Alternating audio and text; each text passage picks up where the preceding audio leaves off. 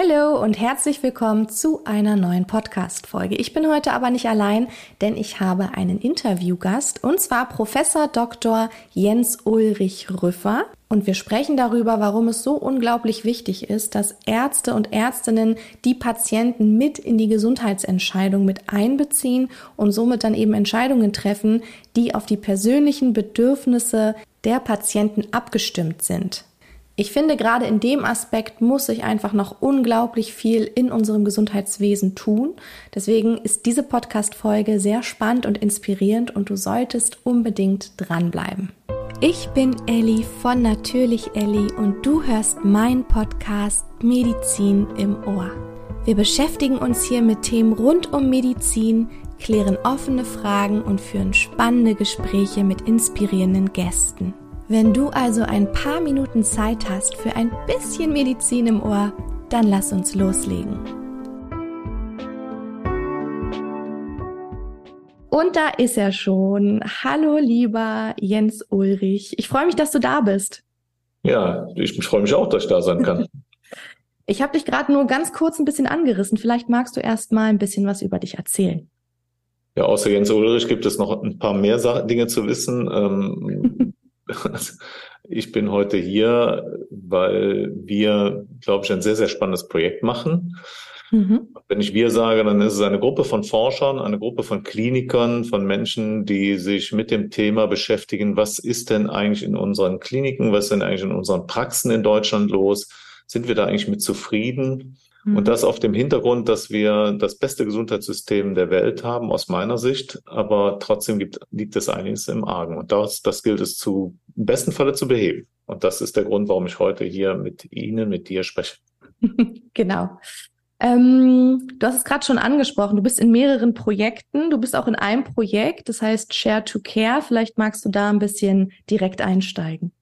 Ja, sehr, sehr gerne. Mehrere Projekte, das nutze ich aber trotzdem nochmal, um einen kleinen Ausritt zu machen. Also mein Hintergrund gerne. ist der, ich bin Onkologe, ich war mal irgendwann Krebsspezialist in der Uniklinik Köln, habe mich dann vor allen Dingen mit Arzt-Patienten-Kommunikation beschäftigt, mit vielen Dingen, die da ähm, gar nicht so en vogue waren, wo man sich eigentlich mehr mit Therapie, mit Chemotherapie und solchen Dingen beschäftigt hat. Mhm. Habe aber gemerkt, dass es hier eine Menge zu verbessern gibt, dass man viel dafür tun könnte, Dinge zu verändern. Und habe mich dann halt mit Aufklärung von Patienten beschäftigt und darüber hinaus aber auch mich generell mehr engagiert für verschiedene Themen, unter anderem auch für den Klima und Klimaproblematik. Ähm, da haben wir ein großes Projekt, das nennt sich Klimadocs. Also wenn da jemand Interesse hat, sich das mal anzuschauen, klimadocs.de, da geht es darum, dass Ärzte Verantwortung für Klimawandel übernehmen. Mhm. Und mhm. zwar im Kontext für, für und mit ihren Patienten, was ich für eine ganz wichtige Möglichkeit halte, da was zu tun. Aber Share to Care, das ist das, was du angesprochen hast, das ist eben das Projekt, was sich daraus ergeben hat, dass wir gesagt haben, in den Praxen, in den Kliniken könnten sich Dinge verbessern. Und das, da reden wir vor allen Dingen darüber, wie können Patienten besser einbezogen werden. Mein Kernsatz in dem Ganzen lautet eigentlich immer, wir haben das beste Gesundheitssystem der Welt. Wir leisten uns aber, dass wir die wichtigste Ressource dieses Systems nicht nutzen, außen vor mhm. lassen. Das mhm. ist nämlich der Patient. Ein Patient, mhm. der gut mitgeht, ein Patient, der gut aufgeklärt ist, ist ein Patient, der am Ende auch für sich selber, aber auch für den Arzt, aber auch für das gesamte Umfeld von großem, großen Vorteil ist. Und das mhm. tun wir nicht, das haben wir in der Vergangenheit nicht gut getan. Nicht etwa deswegen, weil wir es nicht wollen, das wird den Ärzten häufig unterstellt, sondern weil wir einfach schlicht und ergreifend nicht wissen, wie machen wir das am besten. Ja. Genau mhm. das haben wir jetzt gezeigt. Mhm. Also dieses, wie macht man das überhaupt am besten und ist auch Zeit so ein Faktor? Also dass häufig im Klinikalltag auch gar nicht die Zeit da ist, lange Gespräche natürlich mit Patienten zu führen? Das ist ja so ein bisschen so, wenn man die ähm, Fußballprofis fragt, dann sagen die, das lag am holprigen Rasen. Ne? Das ist ja immer, es gibt ja. immer Gründe. Und ähm, mhm. ich glaube, das ist eins der meist erzähltesten, man sagt ja heutzutage neu, neudeutschen Narrative, ist, ja. wir haben keine Zeit. Ja, das ist klar. Natürlich haben wir alle keine Zeit, aber deswegen mussten wir eben genau die Zeit, die wir haben, am besten nutzen. Und was wir zeigen können, auch jetzt in unserem großen Projekt, die Abschlussergebnisse liegen vor. Ein wesentlicher Baustein ist das Training der Ärzte. Das heißt, mhm. die Ärzte werden besser vorbereitet, besser geschult auf diese Situation. Und die, wir haben die Gesprächsdauern gemessen. Wir haben die Gesprächsdauer gemessen vor unserem Training, während des Trainings und nach dem Training. Und jetzt mal will das nur mal beispielhaft in Minuten mhm. ausdrücken. Mhm. Wenn ich vorher zehn Minuten gebraucht habe für mein Patientengespräch, hat es während des Trainings, hat es zwölf Minuten gedauert, das Gespräch. Und wenn das Training fertig war, habe ich nur noch acht Minuten gebraucht. Das mhm. heißt, wir, wir können zeigen, dass wenn man das sinnvoll anwendet, diese ganzen Bausteine, die wir da zusammengestellt haben, dann brauche ich während des Trainings etwas mehr Zeit, aber langfristig spare ich Zeit und ich spare nicht nur Zeit, sondern ich bin auch noch zufriedener und die Patienten sind noch besser informiert. Das ist sozusagen die eierlegende Wollmilchsau. Absolut. Da kann ich total mitgehen. Ähm, du hast gerade gesagt, dass du dazu auch gekommen bist zu diesem Projekt, weil du natürlich auch jahrelang selbst ähm, Erfahrungen in deiner Praxis in der Klinik gesammelt hast.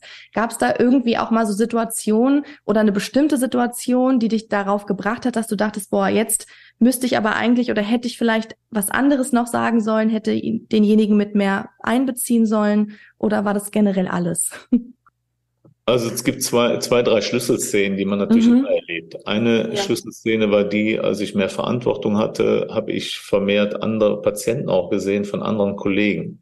Und die mhm. Kollegen haben das nicht schlecht gemacht, aber was ich auf jeden Fall festgestellt habe, immer wieder waren Patienten nicht über alle Therapieoptionen informiert. Und ich habe mich mhm. gewundert, weil ich dachte, das sei Standard. Dann wurde mir mhm. erstmal klar, dass das eben kein Standard ist.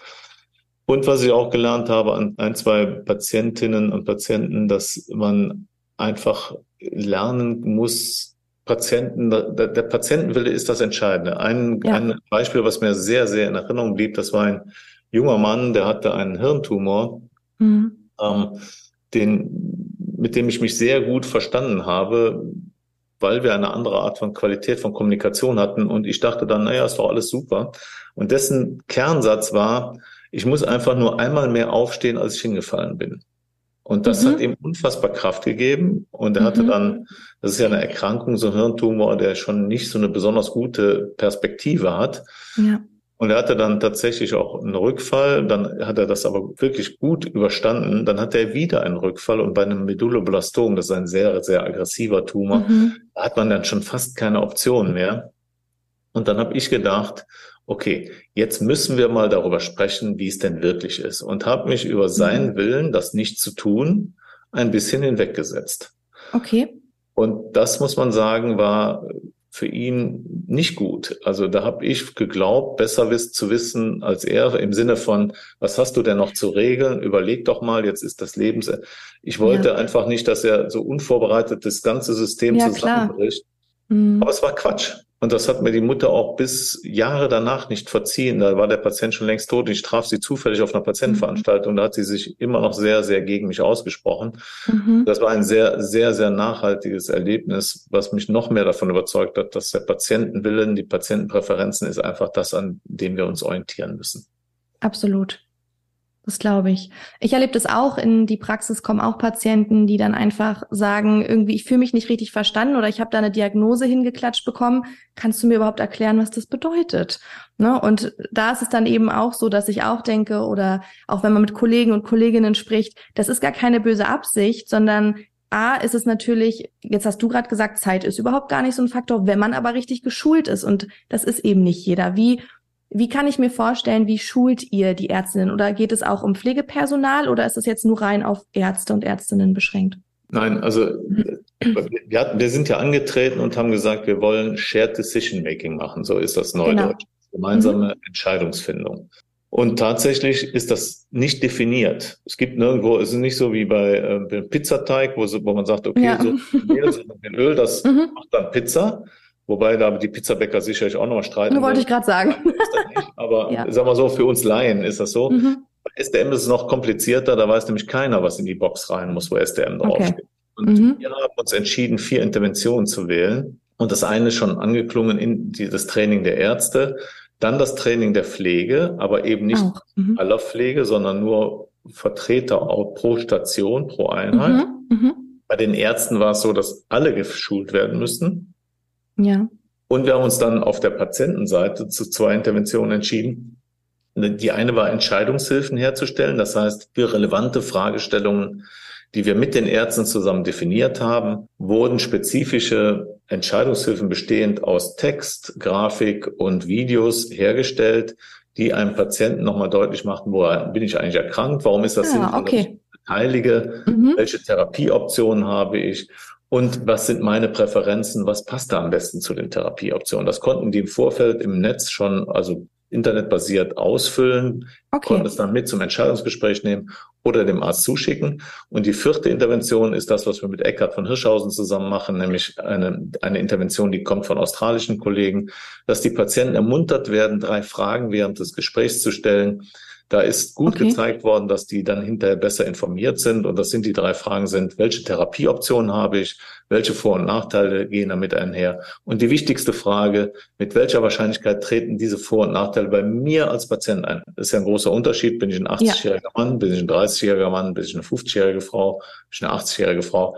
Ganz andere Eintrittswahrscheinlichkeiten sowohl von Nebenwirkungen als auch von Wirkungen. Mhm. Wenn die Patienten diese Fragen gestellt haben, dann waren sie besser informiert. Und diese vier Interventionen bringen wir zusammen an einen Punkt und können damit eine deutliche Verbesserung herstellen. Und du hast gefragt nach dem Training.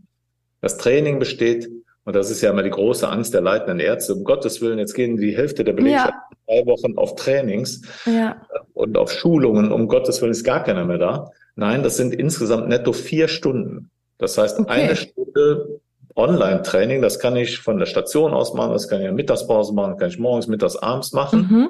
Da kriege ich mal die Grundzüge beigebracht, habe so Multiple Choice, das kennen wir Mediziner ja bestens, um das mhm. Wissen abzufragen. Und wenn ich das getan habe, bin ich gut vorbereitet. Dann nehme ich ein Gespräch mit einer Patientin, einem Patienten auf und habe dann schicke das ein, lade das hoch auf eine Plattform. Da wird das von guten, äh, geschulten äh, Ratern, Raterinnen geratet und dann entsprechend an, äh, diagnostiziert, wie weit ist der Kollege denn schon, ähm, mhm. das macht er schon sehr gut, hier könnte er noch was besser machen. Dann gibt es ein anderthalbstündiges Feedbackgespräch, am besten in einem Kreis von drei bis fünf Kollegen. Man lernt ja auch voneinander, wo nochmal gezeigt wird anhand der Videosequenzen, ganz individuell, hör mal, das hast du super gemacht, hier könntest du nochmal überlegen und hier hast du den Schritt. Und das wiederholt man nochmal nach, nach zwei bis vier Wochen das gleiche nochmal mit einem anderen Gespräch und dann hat sich die Gesprächsqualität um die Hälfte verbessert. Mhm. Und das ist nicht nur nach Abschluss des Trainings so, sondern es ist ein halbes Jahr später immer noch so. Das heißt, man hat die Haltung einmal geändert und das mhm. kann man Gott sei Dank nicht mehr zurückdrehen. Das ist der, der Hintergrund für das Ärztetraining. Und so ähnlich ist auch das Decision Coach Training. Das heißt, der Entscheidungsunterstützer, mhm. Unterstützerin, die kann aus der Pflege, die kann aus der Physiotherapie, die kann auch, wir arbeiten gerade an einem sehr, sehr spannenden Modell. Pilotmäßig hat in der Welt auch noch niemand gemacht, dass wir das mit Patientenvertreterinnen machen, ne? dass wir ah, spannend. sagen, okay, wir gehen in die Selbsthilfegruppen. Das wird in Schleswig-Holstein jetzt wahrscheinlich mit, den mit der Parkinson-Vereinigung zum ersten Mal real auf dieser Welt passieren. Mhm, mhm. Sehr cool. Du hast gerade was ganz Wichtiges gesagt, auch, ähm, dass man die Patienten animiert, diese drei Fragen zu stellen, weil ich glaube, viele Patienten nehmen sich zwar vor, Fragen zu stellen und dann haben sie aber plötzlich eine Diagnose, haben da auch natürlich einen Experten oder eine Expertin vor sich sitzen und vergessen plötzlich alles und denken, okay, derjenige weiß es schon am besten. Und zu Hause, was wurde eigentlich besprochen? Ich kann mich nicht mehr erinnern. Ganz genau so ist das. Also in dem Moment, also wir kennen das ja alle, ne? Also ja. das ist ja auch ehrlich gesagt psychologisch nicht besonders schwer. Es ist kein, es ist ein Low-Brainer, wie man heute in genau. Neudeutsch sagt es ist ja vollkommen klar, wenn ich aktiv äh, bin und wenn ich mitdenke und mitfrage, das, das weiß ich an jeder Art, wenn ich abends in der Kneipe sitze und nur auf mein Bier gucke und ganz gemütlich genau. denke, weiß ich hinterher gar nicht mehr, was die links und rechts gesprochen haben. Wenn ich aber mit denen in Unterhaltung bin, da weiß ich ganz genau, ob der FC Köln jetzt absteigt oder nicht, weil alle sind Experten da, dann habe ich also auf jeden Fall die beste Meinung gekriegt. Und nicht anders ist es beim Arzt. Wenn ich da nur sitze und äh, vor, mit, mit, mit hängenden Schultern, weil ich vor diesem Gott in Weiß mich nicht traue, irgendwas zu tun, ja. Kann ich nicht ansatzweise die Informationen mitkriegen, die ich brauche. Wenn ich aber aktiv in eine aktive Rolle komme und aktiv Fragen stelle, dann ist das sofort ganz anders. Und diese drei Fragen sind eigentlich immer richtig. Es gibt keine, genau. keine Situation, wo die falsch sind. Also von daher kann ich die eigentlich immer stellen. Genau, und da wird der Patient, wenn er diese Fragen trotzdem vergisst, dann quasi trotzdem darauf hingewiesen, ähm, dass genau. ne, diese drei Fragen noch geklärt werden. Das ist in Kiel so, dass das im Wartezimmer, in jedem Wartebereich, in jedem Wartezimmer so ist, im Eingangsbereich. Da hängen Poster ah. mit Eckart von Hirschhausen, das ist ein alter Freund von mir, Ecki, ja. der dann sagt, lieber Patient, es geht um die Therapie, die zu dir passt und damit das auch die Therapie ist, die du wirklich brauchst, stell diese drei Fragen. Sehr gut. dann funktioniert das. Und wir konnten auch zeigen in Kiel, die machen das. Ne? Patienten einmal aufgefordert, die tun das. Und auf der anderen Seite sind aber auch die Kollegen, die auch nicht mehr komisch gucken, wenn so eine Frage kommt, sondern die sind geschult, die wissen, oh, wenn die Frage kommt, der hat das, hat sich damit beschäftigt, super, dann wird es ja noch besser. Ja. Und ist denn das Feedback von Kollegen da positiv, wenn, wenn die Idee kommt, ähm, sich damit mehr zu beschäftigen und diese vier Stunden zu investieren? Oder gibt es auch welche, ich meine, es gibt bestimmt immer welche, die sagen, das brauche ich nicht, aber danach ist es wahrscheinlich eher so, dass sie sagen, okay, gut, hat wirklich was gebracht. Also genau so ist es. Ne? Natürlich, wenn, mhm. also wir Ärzte sind ja eine seltsame Spezies. Ne? Das ist ja eigentlich, also in der normalen Natur wären wir schon längst ausgestorben. Aber im, im, wirklichen Leben ist es nun wirklich so, wir Ärzte sind trainiert auf Defizite. Das ist ja, das muss ja. man sich immer klar machen. Wenn man mit einem Arzt zu tun hat, auch im Privatleben, das ist immer ein guter Tipp für jeden im Privatleben. Ärzte sind auf Defizite trainiert, weil das ist ja unser Job. Wir müssen ja Defizite finden. Stimmt. Und, und, und das bestimmt aber auch unser gesamtes Denken. Also wir gucken erstmal, was, was könnte nicht klappen, ne? was ist nicht so gut. Mm, Deswegen alles, was da neu ist, ah, da gibt's bestimmt, ach, nee. Und im besten Falle erlebt man das Neue dann und dann kommt die Reaktion ganz anders und dann heißt es plötzlich, huch, das war ja hilfreich. Und ja. ähm, deswegen darf man sich am Anfang nicht ab, ähm, abschrecken lassen. Und wir konnten in Kiel zeigen, wo wir das Ganze gemacht haben, da haben wir die, haben die tatsächlich witzigerweise die Chirurgen, von denen man ja deren kommunikative Fähigkeiten noch mal, noch mal anders einschätzt.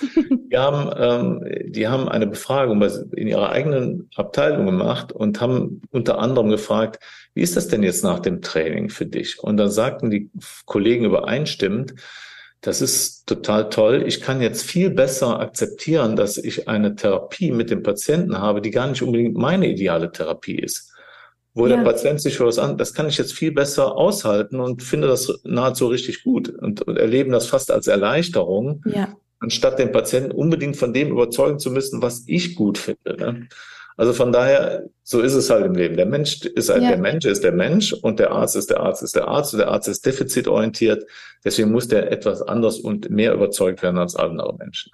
Ja, aber das stimmt auch gerade für die Ärzte, die dann nicht mehr so in diesem, in dieser irgendwo zwischen, zwischen zwei Stühlen stehen und denken, okay, er hat mir zwar gerade was gesagt, der Patient, aber ich weiß es ja eigentlich besser. Und da so ein bisschen Seelenfrieden mitzuhaben und sie da zu unterstützen, stimmt. Das ist, glaube ich, auch, das ist positiv. Das können Sie immer mitnehmen. Egal, ob Sie dann die Sachen anwenden oder nicht. Ja, aber ich meine, wir wissen ja auch, dass es vielleicht jetzt der etwas weniger amüsant, also es ist nicht weniger amüsant, äh, aber es ist vor allen Dingen äh, hilfreich. Wir wissen, dass Ärzte, die so arbeiten, zufriedener sind. Und ehrlich ja. gesagt, ich meine, wenn, wenn jeder, der, also ich hab, bin in der glücklichen Lage, ich habe zwei Kinder, und diese beiden Kinder sind jetzt auch schon so weit, dass man da noch kein abschließendes Urteil, aber sind fast aus dem Haus. Ja. Ähm, und ich, ich kann ganz einfach sagen, erstens, SDM funktioniert da auch bestens. Ja. Und, wenn die Patienten, und wenn die Patienten oder in dem Fall die Kinder das tun, was sie machen sollen oder was wir gemeinsam verabredet haben, dann sind alle zufriedener. Ich bin zufrieden, das Kind ist zufrieden und gemeinsam sind wir auch zufriedener. Und nicht anders ist das bei Arzt-Patient. Wenn der Patient genau. das tut, was ich ihm empfohlen habe oder was wir zusammen erarbeitet haben, und er kommt dann wieder, dann bin ich zufriedener. Und das ja. hat nicht nur diesen Wohlfühlcharakter und nicht nur dieses subjektive Element, was ich für sehr, sehr wichtig halte, gerade ja. in diesen stressigen Lebenssituationen, die wir alle sind. Also das darf man ja. gar nicht unterschätzen. Also nicht nur da ist es total toll, sondern was eben noch viel toller ist, wenn man von die Steuerungsform von toll akzeptiert, toller. Also noch viel toller ist, ist eben die Tatsache, dass wir sehen, dass wir dann ja erst verstehen werden, was mit unseren Therapien ist. Mhm das, das, die meisten Zuhörer mhm. wissen das vielleicht nicht. Also solche Therapien entwickeln sich ja. Man hat dann so erste Überlegungen, kann das wirken, kann das nicht wirken. Dann hat man so verschiedene Phasen, wo das entwickelt wird. Phase 1, 2, 3 Studien und dann irgendwann gibt es den Open Access zum Markt hin. So, mhm. das heißt, ich habe vorher hochkontrollierte Situationen, wo Medikamente oder Verfahren eingesetzt werden, wo es im Prinzip keine Ausreißer gibt. Mhm. Wenn da einer abbricht, dann weiß ich das, den nehme ich aus der Bewertung raus und dann habe ich nur die, die es bekommen haben. Ja. Hinterher in der Praxis sieht es nämlich so aus, dass wir für Milliardenbeträge Medikamente in der Kanalisation wiederfinden. Mhm. Dadurch ist das nicht nur schlecht für die Umwelt, es ist nicht nur schlecht für den Patienten, es ist dummerweise vielleicht gut für die Apotheker, vielleicht aber das eigentlich auch nicht wirklich. Ja. Am Ende, wenn dann, wenn wir dann sagen, Versorgungsforschung, wie gut wirkt denn das in der normalen Welt, in Real-World-Data, wie ja. das ja. dann stellen wir fest, es wirkt nicht. Das mag aber im Wesentlichen daran liegen, dass, der, dass die Adherenz nicht stimmt, dass das mhm. deswegen nicht wirkt, weil nur die Hälfte der, der Leute, die ich untersuche, nehmen es ein. Ich weiß es aber nicht. Genau. Untersuchungen zum Beispiel bei Patientinnen mit Brustkrebs, die antihormonelle Therapie kriegen, zeigt, dass nur 10, 20 Prozent die Medikamente so nehmen, wie sie verschrieben sind eigentlich. Mhm. Und natürlich, wenn ich das mit, gut mit der Patientin verhandle und ich weiß, dass sie es nicht nimmt, kann ich das natürlich ganz anders bewerten. Stimmt, ja, na klar. Das heißt, wir haben ja ganz viele Effekte, die wir noch gar nicht im, in dem wahren Ausmaß gemessen haben, mhm. von denen ich fest von überzeugt bin, wenn wir das wirklich schaffen, das umzustellen. Wir sparen Geld, der Arzt ist zufriedener, der Patient ist zufriedener, das System ist zufriedener und so weiter und so weiter. Man will es gar nicht richtig glauben. Es hört ja. sich an wie so ein Quacksalber ja. auf, dem, auf, auf, dem, auf dem Wochenmarkt. Aber das sind momentan die Ergebnisse, mit denen wir arbeiten. Toll. Und ich könnte mir auch vorstellen, dass es so im Hinblick auf Sekundärprävention auch ganz, ganz viel ausrichtet. Ne? Wenn Patienten über das Krankheitsbild überhaupt informiert sind, dann können sie auch ganz anders handeln, als wenn ihnen nur jemand sagt, zum Beispiel, nehmen Sie ab. Ja, genau. Ne? Okay. immer noch hilfreicher Hinweis. aber, aber das ist, da, da kommen wir zu dem ganz, ganz wichtigen Punkt, um den es hier eigentlich im Kern geht. Das ist ja die Gesundheitskompetenz. Ne? Also genau. Also im Moment, ähm, wir reden da viel drüber und wenn man die Normalbevölkerung fragen würde, würden alle denken, na ja, in Deutschland, aufgeklärtes Land, ähm, sind wir bestimmt ganz weit vorne. Wir sind super weit vorne mit unserem Gesundheitssystem. Aber was wir auch haben, wir haben eine Gesundheitskompetenz in der Bevölkerung, die liegt so im hinteren Mittelfeld in Europa. Mhm. Was nicht gut ist, ne? weil es eben mhm. dazu führt, dass, dass man am Ende eben nicht weiß, warum nehme ich meine Therapie, was für eine Erkrankung habe ich denn eigentlich, was ist da langfristig von sinnvoll.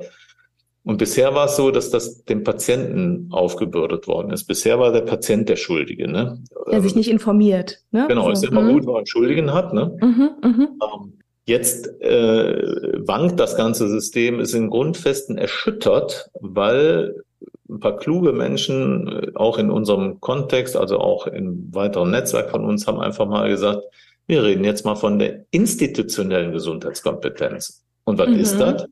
Das mhm. heißt nichts anderes, als diejenigen, die hier Gesundheit verschreiben wollen, die daran auch verdienen, die sind verantwortlich dafür, dass die Patienten sich informieren können. Denn das ja. ist momentan, alle beschweren sich über Dr. Google, ja, aber es gibt ja gar keine Alternative, keine vernünftige. Ganz genau, bloß nicht äh, irgendwelche ähm, Symptome googeln. Naja, was soll der Patient genau. sonst machen? Genau. Mhm. Das kriegen die immer als Tipp, aber gleichzeitig kriegen sie nicht keine Alternative vor. vor das also stimmt reden wir jetzt von institutioneller Gesundheitskompetenz und da sind ganz spannende Entwicklungen unterwegs. Ich war jetzt gerade im Headquarter der Hölle, nämlich bei äh, Google Health, sprich mhm. bei YouTube Health, um genau zu sein. Und da sitzen unfassbar kluge Menschen, da sitzen wirklich Menschen, die ein neben, die wollen Geld verdienen, da sind die Amis ja völlig entspannt, die sagen, wir verdienen Geld, aber wir wollen auch was Gutes tun. Ja. Wir wollen die Gesundheitskompetenz dieser Welt verändern. Mhm. Und das ist großartig. Und im Zweifel, ja. wenn wir es nicht selber machen, muss es eben jemand anders machen. Genau, dann übernimmt das jemand anderes. So ist das immer. Sehr schön. Ja, du hast uns, glaube ich, einen ganz großen Einblick gegeben in ein super, super wichtiges Thema für wahrscheinlich auch ganz, ganz viele, die hier zuhören und auch in ihrem Klinikalltag das schon sehr häufig erlebt haben. Ich danke dir für sehr, sehr ähm, dieses Interview und freue mich, dass du hier warst. Auch das Klimaprojekt, ich verlinke alle Sachen unten in den Show Notes, dann kann sich jeder informieren, der möchte. Ich komme auch mit dem Klimaprojekt wieder, weil das ist nämlich genauso, Super gerne. genauso tolle Effekte. Super gerne. Das machen wir auch noch. Wobei, mal. wobei da brauchen wir noch ein bisschen, weil wir da jetzt gerade mit dem Innovationsfonds auch anfangen zu forschen. Aber das ist auch okay. super spannend. Ich verspreche es. Sehr schön. Okay. Dann danke ich dir. Vielen Dank für die nette Moderation. Es war schön, ja. hier zu sein. Ja, und ich wünsche dir noch einen wunderschönen Tag. Gleichfalls. Tschüss. Tschüss.